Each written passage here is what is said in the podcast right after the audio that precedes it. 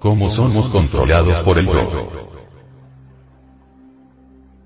El venerable maestro, Samael Aumeor, dice, Amigos míos, hace algunas noches estuvimos viendo por televisión ciertas noticias científicas. A través de diversas representaciones de la pantalla fue el público informado sobre experimentos que hombres de ciencia actuales están realizando con el cerebro. Conectando ciertos nódulos al cerebro, hombres de ciencia pueden controlar las diversas secciones del mismo. En estas condiciones, la máquina humana puede ser manejada por medio de ondas, y esto ya está absolutamente demostrado. También se hicieron experimentos en la Plaza de Toros. Un científico, mediante tal sistema pudo detener al toro, hacerle desistir del ataque en instantes en que precisamente hacía la suerte con el capote. Con esto ha quedado perfectamente demostrado que todo organismo es una máquina susceptible de ser controlada como cualquier otra. En el caso de la máquina humanoide, es obvio que los diversos agregados psíquicos inhumanos, que sucediéndose unos a otros van controlando en diversos tiempos las variadas zonas cerebrales, reemplazan íntegramente a los nódulos cerebrales, a las ondas y a las máquinas automáticas mediante las cuales los científicos pueden controlar cerebros. Con otras palabras diremos que los científicos, en determinados momentos, mediante sus sistemas eléctricos, hacen el mismo papel de los agregados psíquicos, es decir, ellos demuestran la realidad de tales agregados mediante el papel que ejecutan. Alguien tiene que controlar el cerebro para realizar actos. O lo controlan los agregados psíquicos o lo controlan los científicos mediante sistemas eléctricos especiales.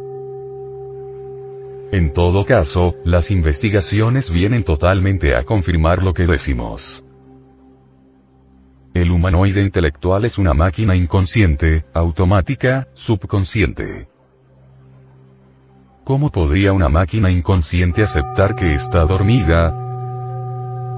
¿Cómo podría tal máquina afirmar que el mundo es maya, ilusión, etc.? La máquina humanoide, por el hecho mismo de ser máquina, sueña, pero ignora que sueña, niega que sueña, cree firmemente que está despierta, y jamás aceptaría la tesis de que está dormida.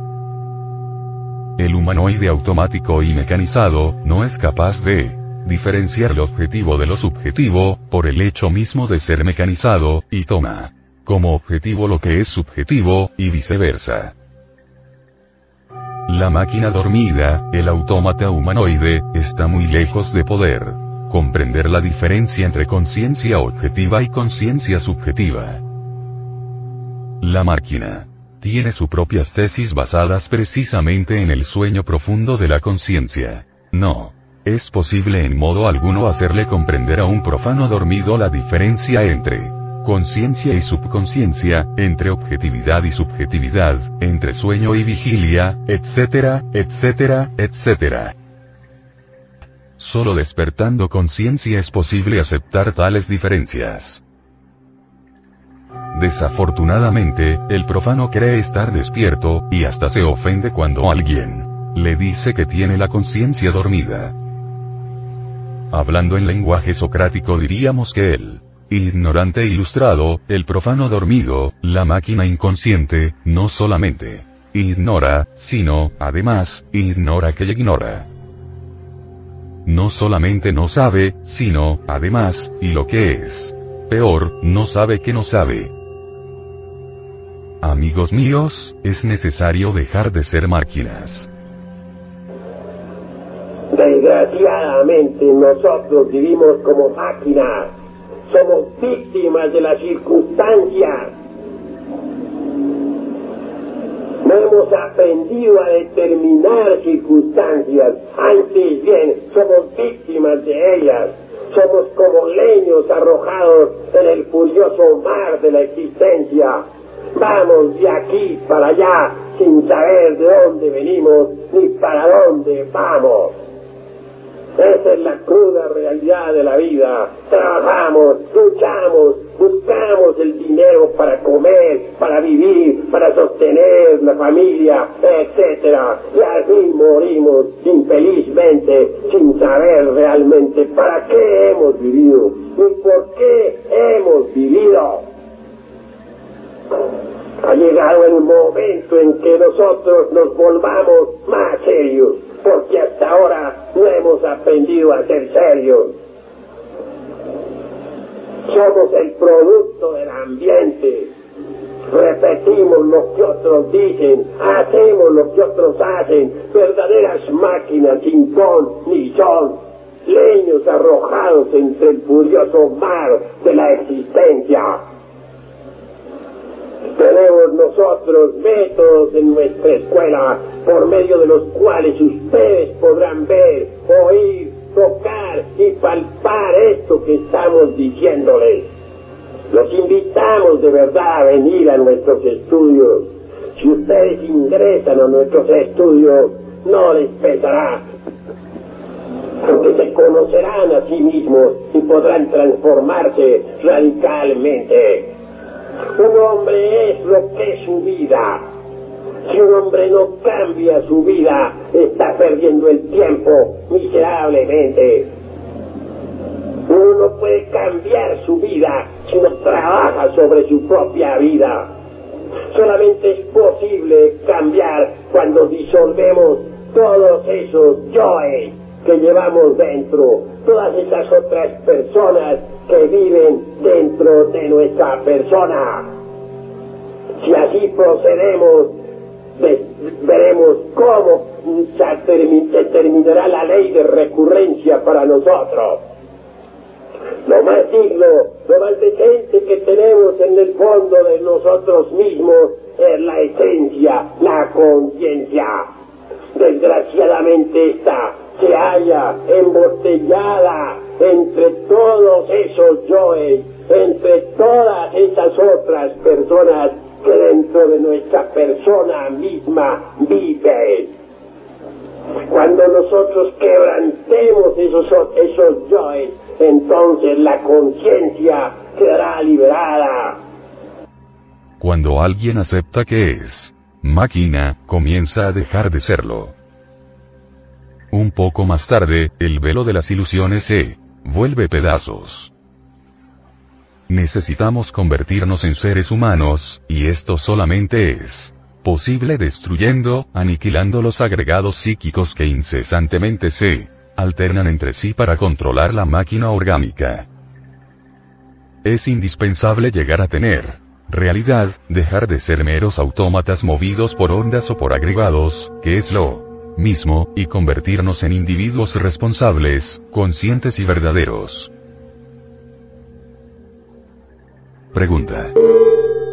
Maestro, ¿qué diferencia existe entre el ejercicio de la división de la atención en tres partes y la disolución del ego para despertar conciencia? Respuesta. Amigos, la vida en sí misma es, verdaderamente, como una película, y, si no trabajamos nuestra propia vida, créanme, estamos perdiendo el tiempo. Miserablemente. Cuando termina la vida, cuando llega a culminar, hemos, sencillamente, regresado al punto de partida original, entonces enrollamos nuestra película y a la eternidad con ella, a la dimensión desconocida, pues ya les dije que el ego continúa en el espacio psicológico.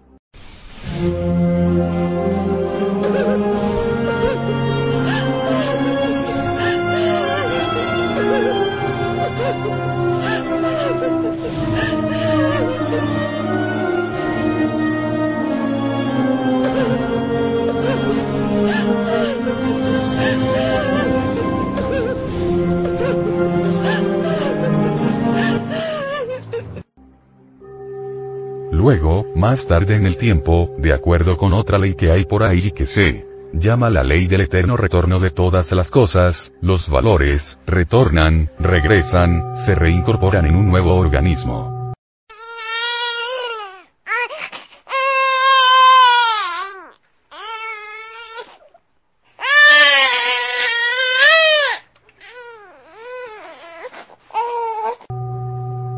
Ya les dije a ustedes, que, cada uno de nosotros es un punto matemático en el espacio, que acude a servir de vehículo a determinadas sumas de valores. Antes de que los valores se reincorporen, indubitablemente, continúan en el espacio psicológico.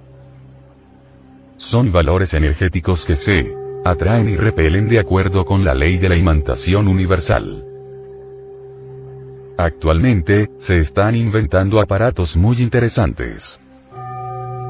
Por ahí he oído hablar de un sacerdote católico que ha logrado hacer un aparato fascinante. Ese hombre se ha empeñado en captar las ondas sonoras de los antiguos tiempos, y ha logrado hacer ese invento. Esas ondas, indubitablemente me refiero a las ondas sonoras, se descomponen en ondas de luz y las ondas de luz, entonces, mediante tales aparatos, logran hacerse visibles en determinadas pantallas. Los experimentos que este buen sacerdote ha hecho, me parecen magníficos. Logró, se dice, objetivizar, presentar en una pantalla la imagen de Jesús de Nazaret. Dicen que recogió esa onda sonora y logró descomponerla en una onda de luz. Esa onda de luz logró hacerse visible en la pantalla y entonces fotografió el rostro de Jesús, en el instante de su muerte. No hay duda de que con tantos experimentos podrían, por ejemplo, fotografiarse personalidades del remoto pasado. No sería nada raro, por ejemplo, que pudiera descomponerse la palabra de nuestras pasadas personalidades, pues, cada uno de nosotros tiene una pasada personalidad, y descomponerla en ondas de luz. Entonces, haríamos visible en la pantalla la personalidad que tuvimos en una existencia anterior. Eso es posible, ya vamos por esa vía. No hay duda de que ese sacerdote está haciendo experimentos muy notables. Desafortunadamente, no ha querido entregar el aparato a los científicos, porque dice que la gente no está preparada y que lo utilizaría para el mal. Esperamos que ese buen sacerdote se compadezca un poquito de nosotros y nos entregue el aparato. Bastante. Bien podría ser. Y existen las posibilidades del mal, no lo negamos, pero creo que, utilizándolo bien, valdría la pena tenerlo. A mí me parece y creo que ustedes también compartirían mi opinión. En todo caso, si les digo, que los valores que uno ha tenido, o que el muerto tuvo, o que la persona en vida tuvo y que luego murió, continúan en el espacio psicológico, y se reincorporan más tarde en un nuevo organismo. Engordan nuevas células con sus percepciones y sus sensaciones. Así, los que aquí estamos, indudablemente, estuvimos en un pasado. Si ahora estamos vivos, es que en un remoto pasado, posiblemente en un siglo anterior también estuvimos vivos. Pero nadie puede recordar sus existencias pasadas, si antes no ha despertado la conciencia. Despertando la conciencia, venimos a evidenciar, el hecho concreto, de que no es la primera vez que existimos, que ya existimos en un pasado y en pasadas edades, y en antiguas edades. También. Cuando uno retorna, cuando vuelve al mundo olvida, naturalmente, la existencia pasada, pero, ello no significa que no hayamos tenido una pasada existencia.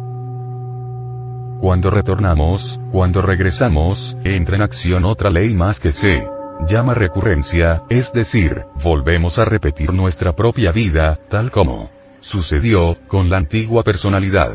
Traemos de regreso la película misma de nuestra pasada existencia y la proyectamos nuevamente en la pantalla de este mundo. La misma recurrencia hace que tengamos que repetir las mismas comedias, los mismos dramas, las mismas tragedias del pasado. Urge, mis queridos amigos, disolver a los actores de tales dramas, de tales comedias y de tales tragedias.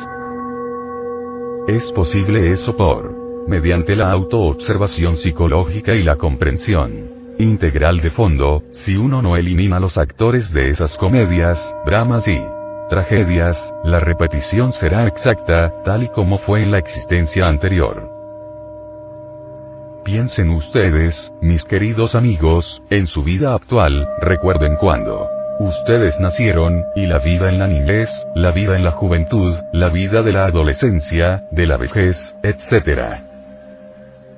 ¿Creen ustedes que es muy agradable volverla a repetir exactamente, igualmente? Creo que no, no es agradable. Y, sin embargo, tenemos que estarla repitiendo de acuerdo con la ley de recurrencia.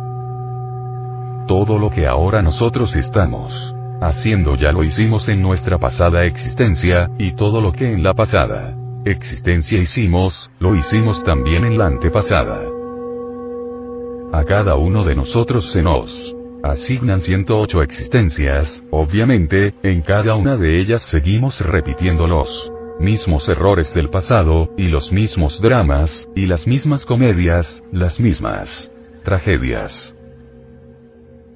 Urge, mis queridos amigos, acabar con los actores de tales comedias, dramas y tragedias, ¿cómo se llaman? Ellos son todos los egos. La ira, la codicia, la lujuria, la envidia, el orgullo, la pereza, la gula, etcétera, etcétera, etcétera. Esos yoes que personifican a nuestros errores, son los autores de esos dramas, comedias y tragedias. Necesitamos desintegrarlos, necesitamos convertirlos en polvareda cósmica. Si lo logramos, sí, quebrantamos a todos esos agregados psíquicos, la conciencia quedará despierta, individualizada, entonces habremos hecho de nuestra vida una obra maestra. Pero, seguir así por vivir, sin transformar nuestra propia vida, que es lo más importante, significa en realidad de verdad, perder el tiempo miserablemente. Miren un ejemplo, que es su vida. Y debemos hacer de nuestra vida una obra maestra. Amigos, hemos platicado ampliamente esta noche sobre la cuestión del ego, del yo, del mí mismo, del sí mismo. Quiero completar esta conferencia con preguntas y respuestas, y dar la oportunidad a todos los aquí presentes para hacer preguntas, solamente con la condición de que no se salgan del tema. Pregunta. ¿Cuál es la manera para romper esas recurrencias? Respuesta. Maravillosa me parece la pregunta que el joven ha hecho y me apresuro a responderla. Ciertamente, estamos repitiendo, actualmente, de acuerdo con la ley de recurrencia, nuestra vida anterior. Me pregunta el joven. ¿Cómo hacer para cambiar esto? Pues, no es nada agradable. Repetir siempre lo mismo. Y yo le digo lo siguiente. En una escena de celos, por ejemplo, interviene siempre un triángulo. Un celoso, la persona que es el objeto de los celos y un competidor, ¿verdad? Es cierto que no es nada agradable tener competidor en esta cuestión del amor y del cariño. Pero esa pelea no es por primera vez que aparece, en una antigua existencia. Existió también la misma escena. ¿Qué hay que hacer para cambiar eso? Sencillamente, tenemos que desintegrar el yo de los celos, al desintegrarlo la escena. Termina, ¿por qué? Porque en caso de que la mujer amada sea requerida por otro caballero, entonces ya no nos atreveríamos a llevar la pistola al cinto y salir a buscar al tipo, etcétera, etcétera, etcétera. Y otras tantas siervas. Diríamos lo siguiente. Si a ella le gustó aquel cuate, pues, que se vaya con su cuate y yo por ahí encontraré quien me quiera. Pero uno no procedería a tomar una resolución de esa clase, si no hubiera acabado con el yo de los celos. Entre tanto, mientras uno no ha acabado con el yo de los celos, pues, tiene que sufrir espantosamente.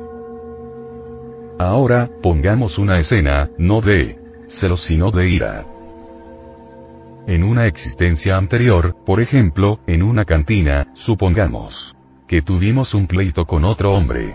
En la nueva existencia, el yo de la ira o de la riña está en el fondo mismo de nuestra psiquis desde que nacimos, aguardando hasta que llegue la edad del pleito, y al llegar esa edad, pues, uno va para la cantina, ahí se encuentra un sujeto de la pasada riña y se repite la bronca tal y como sucedió.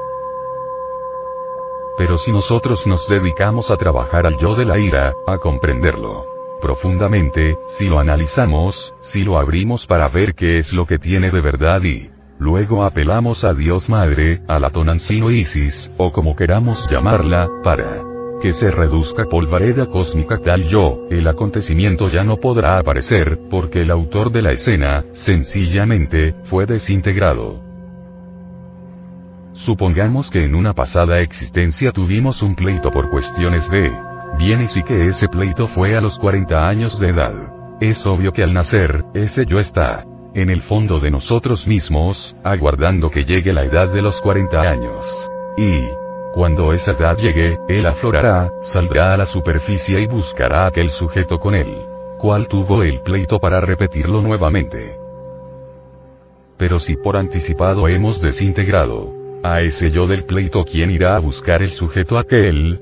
No habría quien. Entonces la escena no existirá. Tengan en cuenta ustedes, mis queridos amigos, que, cuando un niño nace se procesa lo siguiente. Realmente tenemos un 3% de conciencia despierta. Ese 3% se hace cargo del organismo del niño. El 97% que está formado por agregados psíquicos, dará vueltas alrededor de la cuna intentando meterse dentro del organismo humano, mas no puede, para que los agregados psíquicos puedan entrar en el organismo humano, se necesita crear una personalidad nueva. Esa personalidad se crea durante los primeros siete años de la infancia, y se robustece con el tiempo y las experiencias. Los primeros tres o cuatro años del niño son bellísimos. Solamente se expresa a través de la criatura la esencia, la conciencia, por eso es que el niño es autoconsciente, despierto. Los mayores creen que el niño está dormido, y se equivocan lamentablemente, son los mayores quienes están dormidos. ¿No han visto ustedes como los niños, de pronto, sonríen deliciosamente? ¿No han visto ustedes de pronto como los niños se aterrorizan, se espantan solos? Ellos sonríen deliciosamente cuando contemplan en el espacio psicológico los mundos superiores. Ellos gritan y se horrorizan al contemplar sus propios agregados psíquicos que bregan por meterse dentro de él, mas no pueden. Solo después de que la personalidad ha sido formada, los agregados psíquicos comienzan a meterse, lentamente, dentro del organismo de la criatura. Y aquellos agregados psíquicos que fueron los causantes de tantas peleas, actos de lujuria, celos, odios, etc en vidas anteriores, permanecen aguardando el instante, la edad conveniente, el momento para entrar en acción. Así que cada cual nace con un destino, y este destino está formado por la ley de recurrencia. Decir que la ley de recurrencia se fundamenta, precisamente, en la ley del retorno, es un hecho. Todos retornamos para repetir nuestros actos anteriores, el destino es la misma repetición de los actos anteriores. La repetición de nuestros actos anteriores constituye la mecánica de nuestro propio destino. Por eso digo, debemos desintegrar los actores de cada comedia, de cada drama y de cada tragedia. Ellos están dentro de nosotros mismos, si los desintegramos solo queda en nosotros la conciencia. Despierta, el individuo sagrado, iluminado, con pleno conocimiento de los misterios de la vida y de la muerte. Cuando el ego se reduce a polvareda cósmica, entonces en nuestro interior queda la dicha, la felicidad, la belleza íntima del ser. ¿Hay alguno que quiera hacer otra pregunta? Pregunta. Dice usted que existen siete dimensiones y solo conocemos tres. ¿Cuáles conocemos y cuáles no? Respuesta. Con el mayor gusto contestaré a la distinguida dama que me ha hecho esta pregunta. La humanidad está embotellada entre el dogma tridimensional de Euclides largo, ancho y alto. ¿Ven ustedes esta mesa? Aquí encuentran largura, anchura y altura, esas son las tres dimensiones, más cuánto hace que el carpintero fabricó esta mesa. He ahí una cuarta dimensión. Así, mis queridos amigos, la cuarta dimensión es un hecho. Pero se ha dicho que es el tiempo. Más allá de la cuarta dimensión existe una quinta vertical, la eternidad. Y mucho más allá de la quinta vertical hay una sexta dimensión, es eso que está más allá de la eternidad y del tiempo. Y por último, existe una dimensión cero o dimensión séptima, desconocida. Quiero referirme al mundo del espíritu puro. Total, hay siete dimensiones, el mundo tiene siete dimensiones pero la humanidad debido al estado hipnótico en el que se encuentra, solamente percibe, desgraciadamente, tres dimensiones. Y por eso, está embotellada la humanidad en él dogma, ya bastante discutido, de la geometría tridimensional de Euclides. En nombre de la verdad tengo que decirles lo siguiente. Los agregados psíquicos se procesan en siete niveles, eso es obvio. Conforme nosotros vamos trabajando sobre sí mismo para desintegrar los agregados psíquicos, obviamente tenemos que ir pasando a niveles del ser cada vez más y más elevados. No podemos negar que los niveles más elevados del ser, tales niveles son los niveles sexto y séptimo. Resultan muy difíciles, sin embargo, a base de trabajos conscientes y padecimientos voluntarios, es posible desintegrar los agregados psíquicos que tenemos en los niveles sexto y séptimo. Quien lo logre, conseguirá, de hecho, la iluminación absoluta, total, el más completo despertar de la conciencia. No está de más aclarar lo siguiente. Existe la maquinaria de la relatividad, en la cual todos vivimos. Es obvio que esta es muy dolorosa. Uno Puede darse cuenta que en la relatividad existe la ley de causa y efecto. Tal causa origina tal efecto, no puede existir efecto sin causa ni causa sin efecto. Los orientales llaman a esta ley del karma.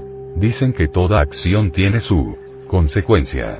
Una buena acción tendrá una buena consecuencia y una mala acción, dicen los orientales, tendrá una mala consecuencia.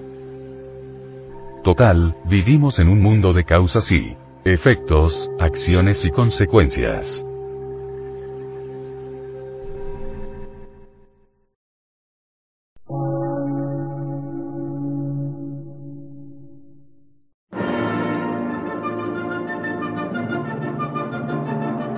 Emisora, gnóstica, transmundial por una nueva civilización y una nueva cultura, sobre la faz de la Tierra.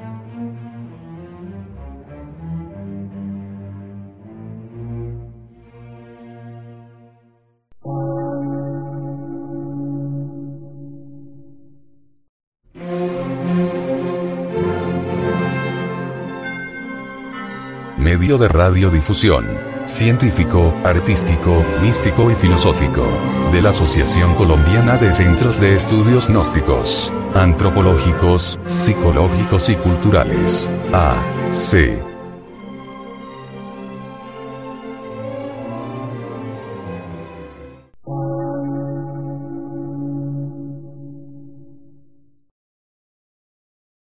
Lectura en movimiento. Difusión sin fronteras.